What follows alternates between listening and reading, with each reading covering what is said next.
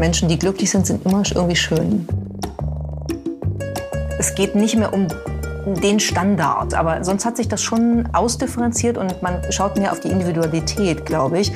Und es gibt ein schönes Zitat von, von David Hume in dem Zusammenhang, der mal gesagt hat, die Schönheit der Dinge lebt in der Seele dessen, der sie betrachtet. Und ich glaube, das ist heute ein ganzes Stück wichtiger geworden, dass die individuelle Perspektive eine ist. Ich begrüße euch ganz herzlich zu meinem Podcast Beauty and Beyond mit Gesprächen über Schönheit, Unternehmertum und Wandel. Ich freue mich sehr über meinen ersten Gast, Professor Dr. Miriam Meckel. Miriam ist Gründerin und CEO der Ada Learning GmbH und Professorin für Kommunikationsmanagement an der Universität St. Gallen. Hallo, liebe Miriam. Hallo, Tina. Herzlich willkommen. Steigen wir gleich ein in das Thema Schönheit. Was ist denn für dich eigentlich Schönheit? Wann ist eine Person für dich schön? Ich glaube, das ist wahrscheinlich schon mal die schwierigste Frage des ganzen Themenfeldes. Wann ist eine Person schön? Also ich kann es so beschreiben, wenn ich eine Person sehe, dann weiß ich sofort, ob ich die schön finde oder nicht. Also das entwickelt sich in der Regel, zumindest was so physische Schönheit angeht, Aussehen angeht, entwickelt sich das nicht äh, über Jahre und irgendwann ist das so, sondern da gucke ich und denke, wow. So, das ist der erste Effekt. Aber ähm, das ist vielleicht auch nur eine Dimension von Schönheit, also das Aussehen, ne, die, die physische Erscheinung. Ich glaube, was für mich auch Schönheit ist, ist, wenn jemand ähm, schlau ist, wenn jemand gut denken kann, wenn jemand interessante Gedanken hat. Das finde ich äh, so, so eine Art kognitive Schönheit. Und dann gibt es natürlich auch noch sowas wie eine, wie eine Gefühlsschönheit, eine empathische Schönheit, könnte man vielleicht sagen. Und ich glaube, wenn alles drei zusammenkommt, dann muss man ganz schnell gucken, dass man da einen Haken dran macht und äh, eine Fessel. Und du sagst, das passiert eigentlich in den ersten Sekunden, wenn du jemanden kennenlernst. Was sind denn die Trigger Points in den ersten Sekunden? Ich glaube Augen, ganz sicher. Augen ist äh, extrem wichtig. Dann glaube ich auch sowas wie Körperhaltung, weil daraus strahlt ja ganz stark aus, ob jemand auch selbstbewusst ist, sich selbst auch wahrnimmt, eine Selbstwahrnehmung im Raum, in der Interaktion mit anderen Menschen hat. Ähm, und ich glaube auch Stimme tatsächlich ist für mich auch wichtig.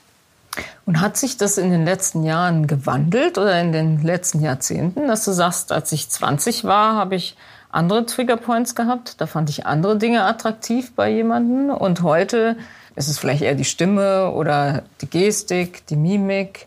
Und es sind nicht mehr so die typischen Merkmale wie große Augen, volle Lippen, hohe Wangenknochen. Es gibt ja jede Menge Studien dazu, dass wir am Ende, wenn man ein repräsentatives Sample nimmt, eigentlich immer an den gleichen Dingen Schönheit festmachen, an den gleichen Merkmalen. Und das ist ja genau große Augen, hohe Wangenknochen, volle Lippen. Ja, ich glaube, dass, dass das auch immer irgendwie eine Rolle spielt. Also ob solche Triggerpunkte oder solche Auslöserpunkte sich wirklich verändert haben, weiß ich gar nicht. Haben sie natürlich im Sinne von kulturellen Konventionen, die sich verändert haben. Also wenn ich mir vorstelle, dass man äh, im Reich von Ludwig XIV. rumgelaufen ist und die haben sich alle äh, eigentlich nie gewaschen, sondern immer nur alles weggepudert ähm, und das stank bestialisch, dann wäre das schon mal für mich ein absoluter Downturner. Also da wäre wär nichts mit Schönheit. Da könnte jemand noch so gut aussehen, da hätte ich einfach ein Problem. Ähm, und insofern hat sich das natürlich gesellschaftlich, zivilisatorisch, kulturell total verändert. Ich glaube aber, dass so ein paar Ausgangspunkte oder Auslösepunkte bleiben, also auch ein paar äußerliche, aber auch das mit Stimme und Haltung und Selbstwahrnehmung ist sicherlich was. Ich glaube, dass wir insgesamt insofern uns ein bisschen verändert haben, als ich glaube oder vielleicht auch hoffe, dass Schönheitsideale ein bisschen ausdifferenziert äh, worden sind in den letzten Jahrzehnten. Das heißt also, es geht nicht mehr um den Standard, ne, was in den 50er Jahren ja ganz extrem war in Deutschland. Ne, auch ein Standard, den ich jetzt überhaupt nicht besonders schön empfunden habe. Wenn du Audrey Hepburn nimmst, klar, ne, gibt es eine ganze Reihe von Beispielen. Das ist irgendwie auch zeitlos. Aber sonst hat sich das schon ausdifferenziert und man schaut mehr auf die Individualität, glaube ich. Und es gibt ein schönes Zitat von, von David Hume in dem Zusammenhang, der mal gesagt hat, die Schönheit der Dinge lebt in der Seele dessen, der sie betrachtet. Und ich glaube, das ist heute ein ganzes Stück wichtiger geworden, dass die individuelle Perspektive eine ist. Und insofern äh, hängt es dann von jeder und jedem ab, was äh, sie oder er eben schön findet. Das heißt Diversity, wir reden ja viel über Diversity, ist auch beim Schönheitsbegriff eingezogen? Oder fallen wir immer wieder in unsere alten Muster zurück?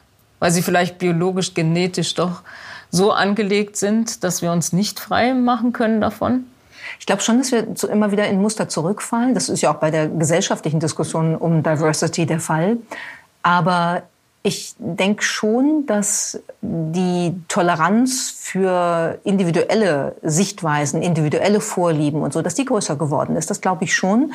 Und ich finde das auch sehr schön, weil manche Schönheitsideale ja über Jahrzehnte oder gar Jahrhunderte auch extremes Druckpotenzial entfaltet haben. Also wenn du an die Corsagen denkst, die früher eingesetzt worden sind, um Frauen die Taillen abzuschnüren, oder wenn du in China, um mal ein anderes kulturelles Beispiel zu nehmen, denkst an die Schuhe, mit denen jungen Mädchen die Füße eingeschnürt worden sind, damit die bloß keine großen Füße bekommen, äh, das ist absolut ungesund. Das hat wahnsinnige Schmerzen verursacht, aber es war ein Schönheitsideal. Insofern äh, sind Schönheitsideale immer auf der einen Seite mögliche Befreiungsräume, Räume, in denen man wirklich diversitätsartig dann auch sich entwickeln kann. Und sie können extreme Gefängnisse sein, in denen man eben überhaupt nichts ausleben darf, was man eigentlich selber wichtig und auch selber schön findet. Und ich glaube, dazwischen haben wir uns dann schon vom Gefängnis ein bisschen mehr zur Befreiung bewegt inzwischen.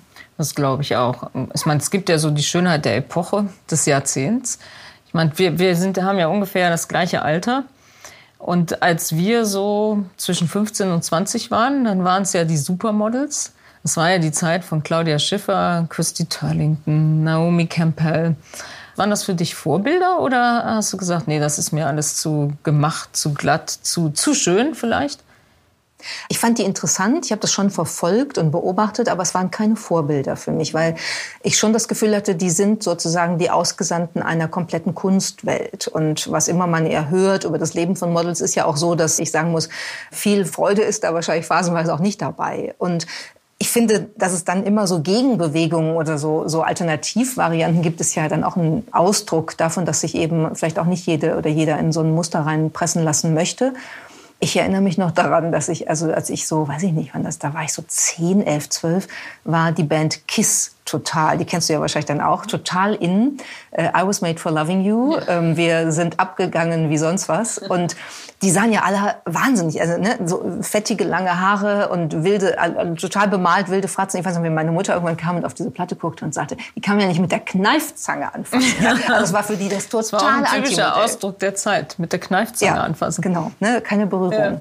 Das, also ich glaube, das, was ich sagen will, ist Bewegung und Antibewegung ist, glaube ich, in der Schönheit ebenso wie in der Mode und so ähm, insgesamt immer wichtig und daraus pendelt sich dann irgendwas ein für eine Zeit. Aber warum wollen wir eigentlich schön sein? und dann gut aussehen. Was ist eigentlich der treibende Faktor? Warum ist es doch so wichtig, dass eine ganze Industrie sich darum ja rankt, äh, sehr erfolgreich, sehr wachstumsorientiert und dieser Urwunsch, schön zu sein. Was glaubst du, wo der herkommt? Also ich denke, dass der ganz urmenschlich damit zusammenhängt, dass wir natürlich anerkannt werden wollen, dass wir nach Anerkennung suchen, dass wir nach Freundschaft suchen, nach Liebe suchen und Dazu muss ja irgendeine Verbindung zu anderen Menschen hergestellt werden. Und die wird in der Regel ja hergestellt, indem man sich in die Augen schaut, indem man miteinander spricht, indem man den anderen, die andere beobachtet. Und da ist natürlich Schönheit, eine gewisse Form von Schönheit, sicherlich hilfreich, solche Verbindungen herzustellen. Und daraus lebt das. Ne? So die, die Akzeptanz bei anderen, die Wahrnehmung und übrigens dann, glaube ich, natürlich damit direkt verbunden auch die Selbstwahrnehmung und das Selbstbewusstsein im wirklich positiven Sinne auch das positive Selbstbewusstsein, ich bin so, wie ich bin und das ist schön so.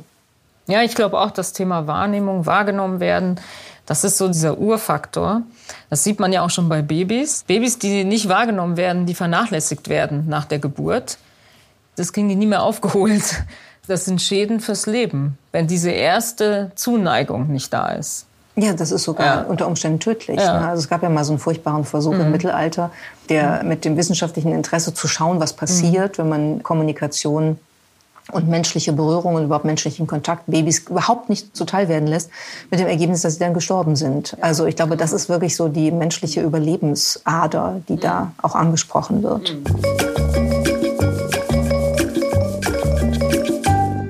Umgeben wir uns eigentlich mit Menschen, die besser aussehen? Oder möchten wir uns mit Menschen umgeben, die besser aussehen? Oder suchen wir eigentlich so ein bisschen das Gleichgesinnte? Also schätzen wir unsere Schönheit ein und die der anderen und dann ist das so eine Art Pari, mit dem wir uns umgeben oder spielt das keine Rolle? Auch da gibt es ja Studien dazu, dass in Beziehungen, wenn man sich das anschaut, dann ist es häufig so, man versucht so ein bisschen, also man versucht einen Partner oder eine Partnerin zu finden, die vielleicht ein bisschen besser aussieht, aber es darf nicht zu schön sein im Vergleich zu der Selbsteinschätzung. Weil das führt dann vielleicht auch nicht zum Glücklichsein. Also ich will erstmal sagen, es hm. klappt nicht bei allen, weil ich sehe schon gelegentlich Paare, wo ich denke, okay. Ja, es gibt immer die Ausnahme der Regel. Where did this come from? Ja, ja also das, das ist, das, äh, es gibt beide Formen, aber ich glaube schon, dass es da so einen intuitiven Abgleich gibt der, glaube ich, allerdings nicht nur auf die äußerliche Schönheit, die physische Schönheit bezogen ist, das Aussehen bezogen ist, sondern tatsächlich ähm, gilt auch für sozialen Status und Bildungsniveau und so. Da, da gibt es, glaube ich, ganz viele Prozesse, die da passieren und die sicherlich auch dazu beitragen, dass dann in der Zeit, wo wir sozusagen die Versorgungspartnerschaft durch die Liebespartnerschaft ersetzt haben, dass das dann vielleicht auch eine Chance hat zu funktionieren. Ne? Das ist, glaube ich, so. Wenn man hysterisch darauf achtet, dass der Partner oder die Partnerin auf keinen Fall besser aussehen darf oder sonst irgendwas, glaube ich, ist das ein Signal für einen relativ ausgeprägten Narzissmus, würde ich ja, vermuten. Oder zu geringes Selbstbewusstsein. Oder ein ganz geringes Selbstbewusstsein, ja. Dass es vielleicht entspannender ist, wenn man weiß, das ist nicht zu, jemand anderes ist nicht zu attraktiv. Dann ist der Druck für einen selbst vielleicht geringer. Aber das Gedanken Muster finde ich schon strange. Also mhm. äh, vielleicht läuft das unbewusst ab. Das wird hoffentlich mhm. läuft es wenigstens unbewusst ja. ab, aber selbst dann, selbst dann finde ich das noch noch irgendwie schwierig, weil du ja eigentlich, dann bist du ja eigentlich transaktionistisch unterwegs. Ne? Du versuchst also immer herauszufinden, wie schön, klug, reich und gebildet darf mein Partner oder meine Partnerin sein dass ich damit noch leben kann und mich so daran orientieren kann, dass es mir in einem Equilibrium zwischen ganz schlecht und ganz gut irgendwie so in der, in der oberen Hälfte von Mittel geht. Und das wäre, wäre mir ein bisschen das anstrengend. das ist wahrscheinlich am Ende auch zu rational. Ja, das genau. passiert wahrscheinlich doch äh, unbewusst. Ja. Kann eigentlich Erfolg, Status, du sprachst eben davon, Attraktivität auch in gewisser Weise kompensieren und ersetzen bei der Partnerwahl? Oh, das denke ich ganz bestimmt, ja. Ich überlege jetzt gerade, ob ich das sagen soll, was mir in den Kopf schießt. Ähm, ich sage es einfach. Also ich denke, bei manchen Paarungen von sehr jungen Menschen und sehr viel älteren, erfolgreichen Menschen, dass das ein Thema ist, was man äh, manchmal in den Blick nehmen muss. Aber es muss nicht sein. Also ich glaube, letztlich ist auch die Frage, wie viel kann Schönheit oder Erfolg dazu beitragen, dass ich meinen Lebensweg mache? Eine Frage, die eher schwierig zu beantworten ist. Also es gibt ja so Studien, die sagen, man verdient und im Durchschnitt so vielleicht sogar 20 Prozent mehr, wenn man wirklich gut aussehend ist ne, und macht auch schneller Karriere. Es gibt andere Studien, die sagen, dass Frauen in eher Männerberufen mit gutem Aussehen eher größere Schwierigkeiten haben und nicht vorankommen und wirklich immer wieder Hürden in den Weg gelegt bekommen. Also ich glaube, das ist wirklich ein gemischtes Spiel, was da stattfindet. War dein gutes Aussehen förderlich in deiner beruflichen Karriere oder eher hinderlich? Du, das ist echt eine schwierige Frage. Ich weiß gar nicht, ob ich das beantworten kann, weil ich natürlich meistens wahrscheinlich die Letzte gewesen bin, mit der man darüber geredet hat, äh, ob das jetzt hilfreich oder schädlich ist, wie ich aussehe. Ich würde tatsächlich sagen, es war bestimmt an manchen Stellen hilfreich. Also für eine, für eine ähm, Tätigkeit als Fernsehmoderatorin oder so, was ich ja mal viele Jahre gemacht habe, war das wahrscheinlich nicht äh, schädlich, sondern eher hilfreich. Für meine erste Professur war es eher, eher schädlich, würde ich sagen, und eher gar nicht hilfreich. Es gibt ja oder es gab eine sehr interessante Studie beim Thema Bewerbungen. Also noch vor dem Gespräch, rein die Unterlagen, das Bewerbungsfoto. Und ich habe ja lange in der Haarkosmetik gearbeitet und da ist diese Studie auf meinen Tisch gekommen und die war wirklich bemerkenswert, ähm, weil äh, es gab die, die Stichprobe äh, der Männer, also der männlichen Bewerber, gleiches Gesicht, einmal mit und ohne Haare. Also einmal Glatze und einmal oder wenig Haare und einmal volles Haar. Was glaubst du, wer in der Mehrzahl der Fälle zum Gespräch eingeladen wurde? Der mit den Haaren. Ja. Ja. Das ist der Grund, warum ja verschiedene Politiker sozusagen ihr Haar entweder haben renaturieren lassen, ähm, damit es farblich anders aussieht, oder durch äh, den Einsatz von Streuhaar wieder ein volleres Haupthaar bekommen Ja, oder haben. den Einsatz von Transplantation oder am das. Ende. Ja. Joe Biden übrigens auch. Ne? Wenn Ja, du die alten das sah- gesehen, Ausschnitte, ja. die konnte Mhm. man jetzt ja sehen, äh, da hatte der mit, weiß nicht, Ja. 40 schon fast äh, Mhm. Eine Plät, wie man im Rheinland sagt. ähm, und jetzt hat er wieder Haar. Mhm. Das, das ist äh, auch auffallend. Ja. Es spricht natürlich für mehr Vitalität, für mehr Energie und mehr Jugendlichkeit. Und davon kann sich dann, glaube ich, keiner frei machen. Wenn du Bewerbungsfotos gesehen hast in deiner Karriere, glaubst du, du bist auch in diesen unconscious bias reingetappt und hast äh, unbewusst die zum Gespräch eingeladen, die du jetzt aus welchen Gründen auch immer attraktiver fandst? Optisch attraktiver vom Bewerbungsfoto? Weil da, du hast ja keine Stimme gehabt, du hast keine Mimik gehabt, keine Gestik gehabt. Ganz bestimmt, ganz bestimmt. Ich glaube, es gibt keinen ähm, Auswahlprozess, in dem man nicht solchen Biases unterliegt. Deshalb gibt es ja die ähm, ganze Diskussion rund um die Diversity-Frage auch, dass man sagt, man äh, macht Bewerbungen ohne Foto. Ne? Weil ich meine, das haben wir hier leider noch gar nicht so häufig. Unterschiedliche Hautfarben zum Beispiel. Ne? In den USA ist das ein Riesenthema. Oder auch die Studie, die Musikerinnen beschreibt, ähm, die entweder vor dem Vorhang oder hinter dem Vorhang vorspielen. Ne? Und die Wahrscheinlichkeit, dass sie genommen werden für eine Orchestermusikerinnenstelle, ist halt sehr viel größer, wenn sie hinterm Vorhang spielen, weil man dann nicht äh, sieht, dass es eine Frau ist, weil der Bias sofort reinkickt. Und das ist natürlich bei Aussehen auch so. Deshalb glaube ich, wenn es wirklich darum geht, dass man äh, Bestenauswahl betreiben möchte, ist das eine gute Überlegung.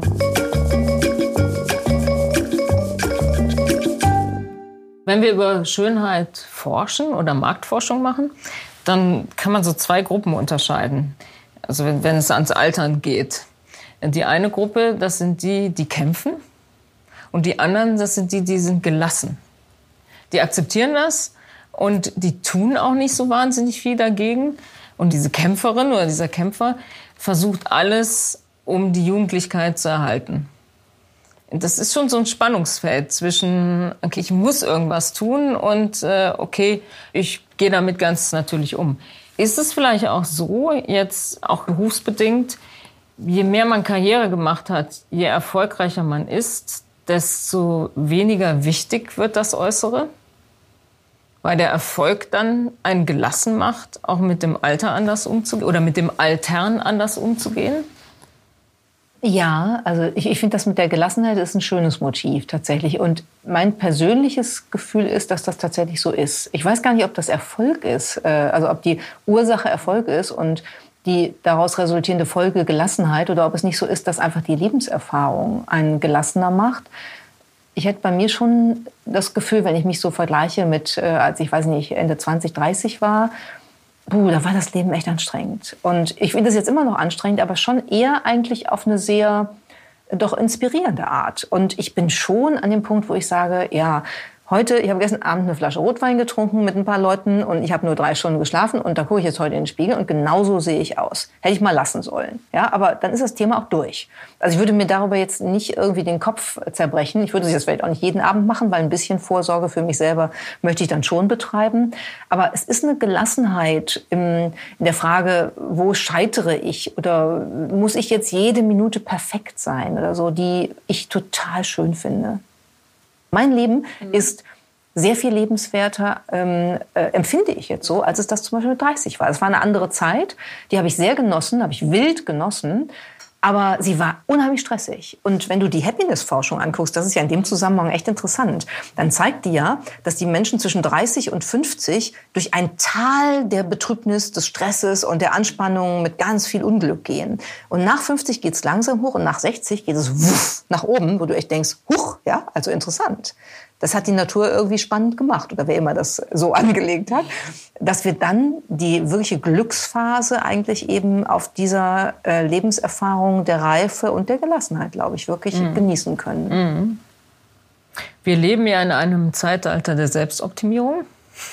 Und das hat ja nicht nur etwas mit äußerlicher Schönheit zu tun, das hat ja auch was mit Gesundheit zu tun, mit Fitness zu tun.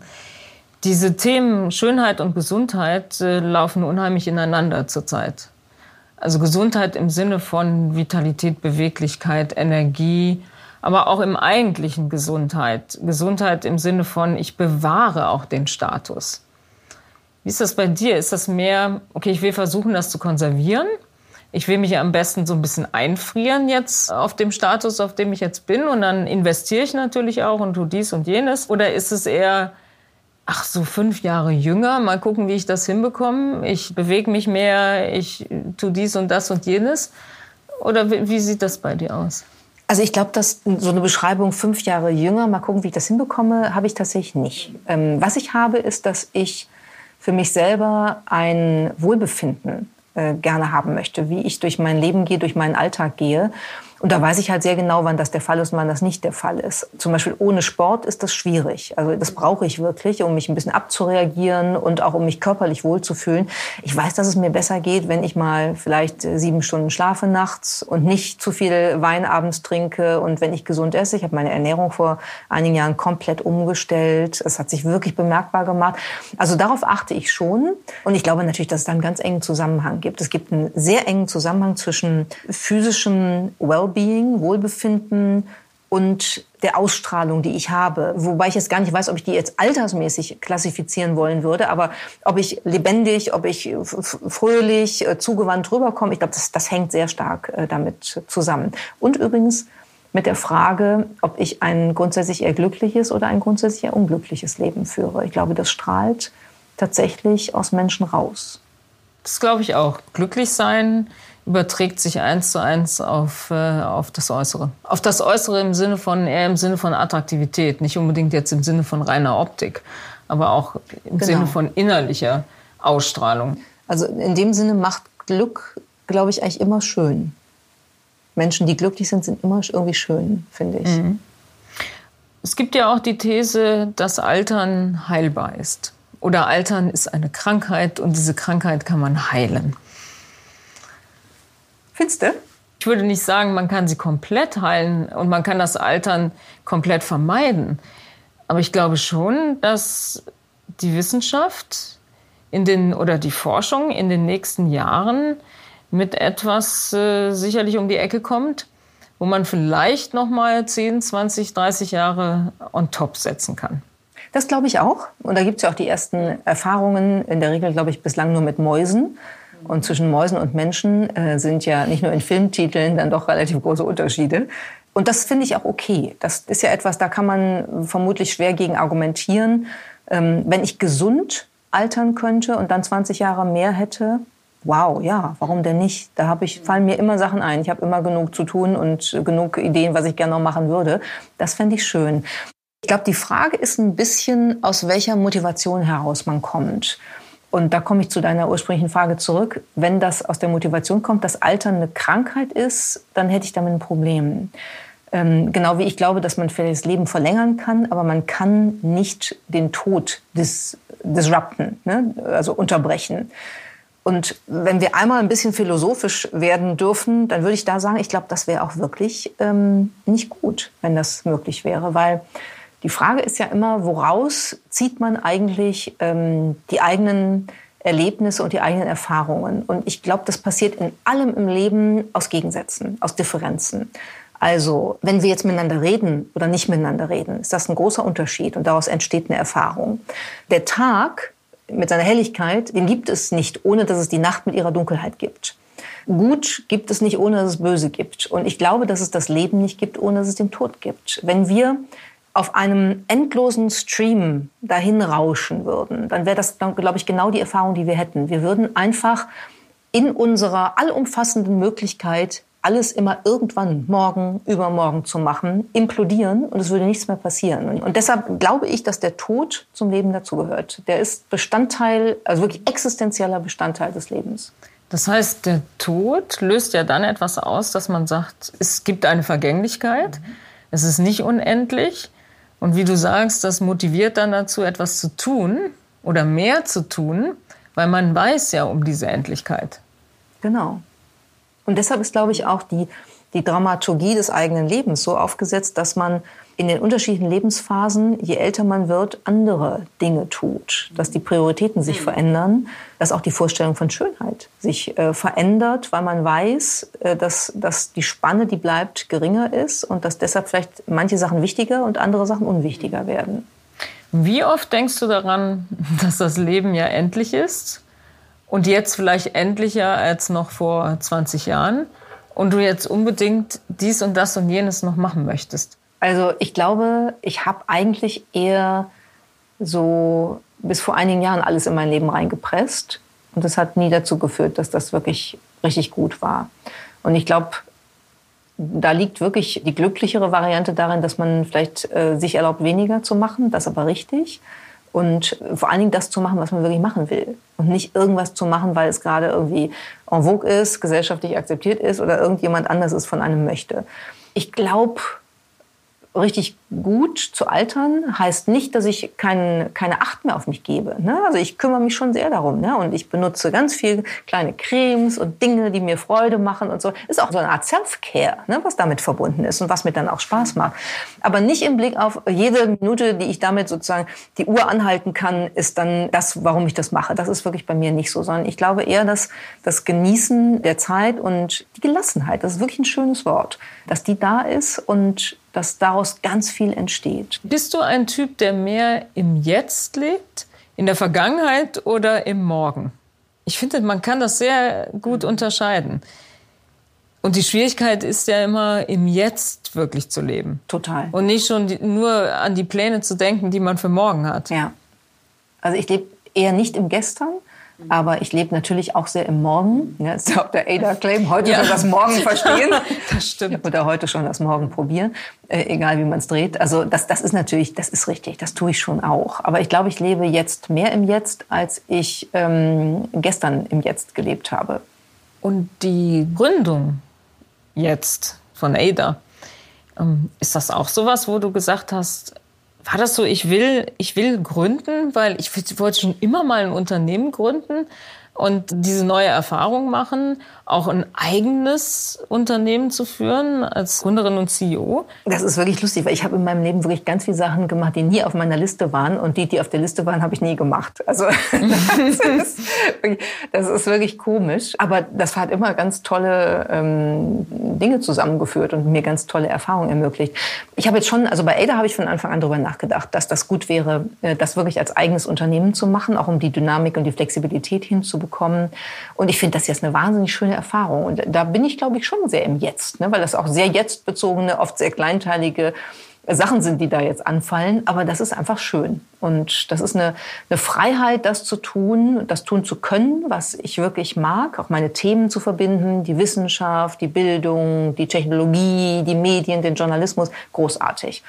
Und insofern würde ich sagen, ich habe mir vielleicht äh, über die letzten Jahrzehnte einfach das gebaut, was ich jetzt mit der Ausgründung wirklich für mich selber realisieren kann. Mhm.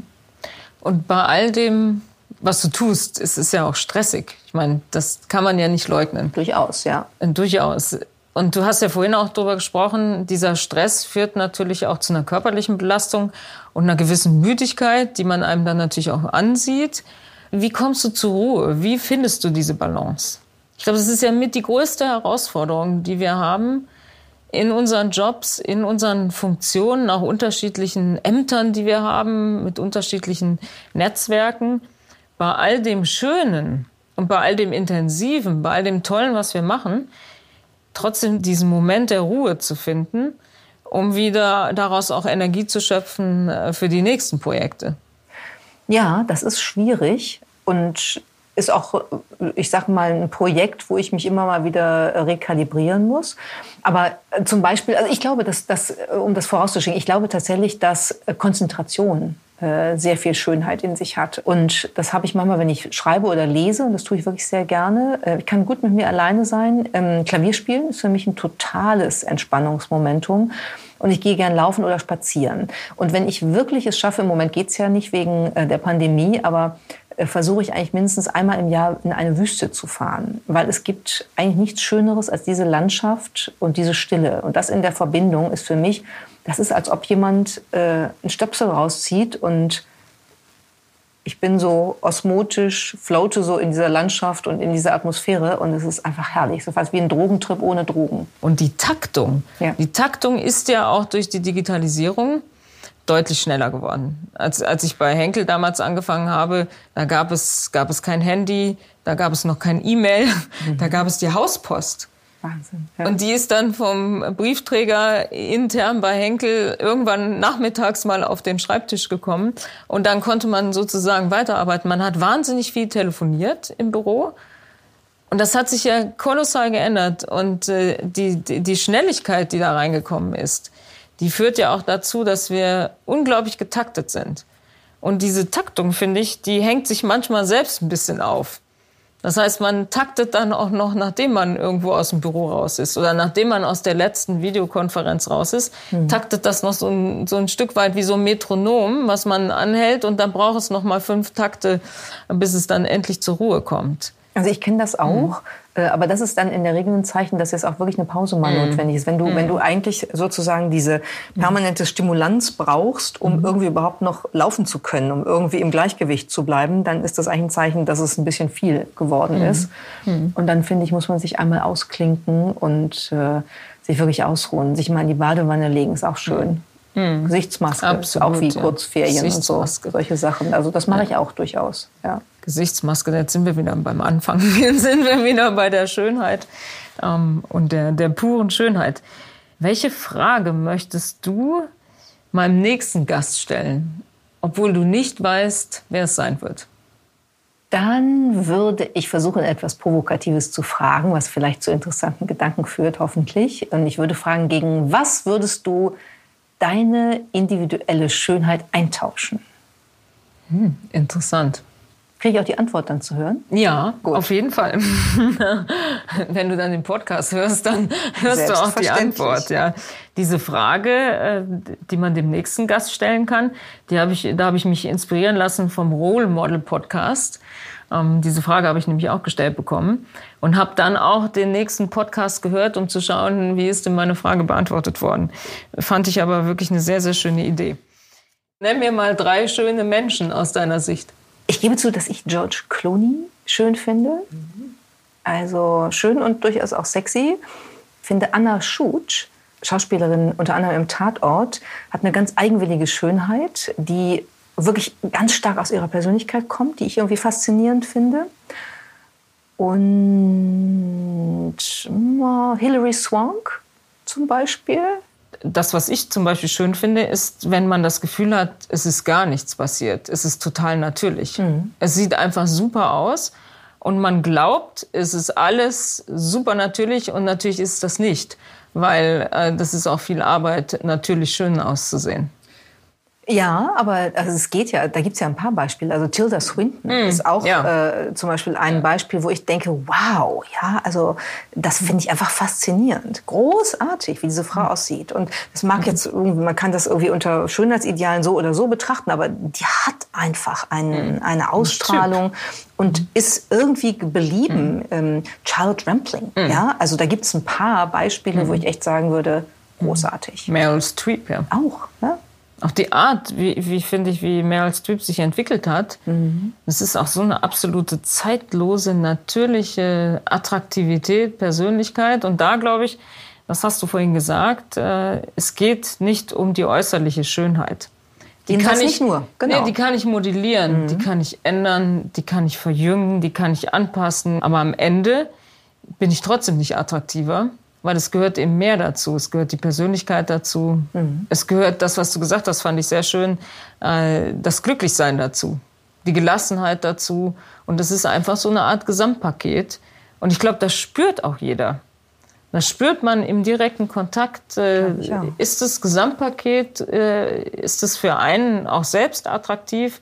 Springt man darauf an? Gefällt einem das? Und es ist nicht dieses singuläre, ich gehe zum Schönheitsdoc und lass mir hier und da noch was applizieren, um irgendwie dem, dem Schönheitsideal unserer Zeit, unserer Epoche nahe zu kommen. Stimmt. Beauty and Beyond. Eben. Beauty and Beyond. Das haben wir nicht abgesprochen. Nein, und das ist, glaube ich, das beste Schlusswort für diesen Podcast. Vielen, vielen Dank. Das war ein, ich würde sagen, wunderschönes Gespräch. Danke. Danke, Danke Tina.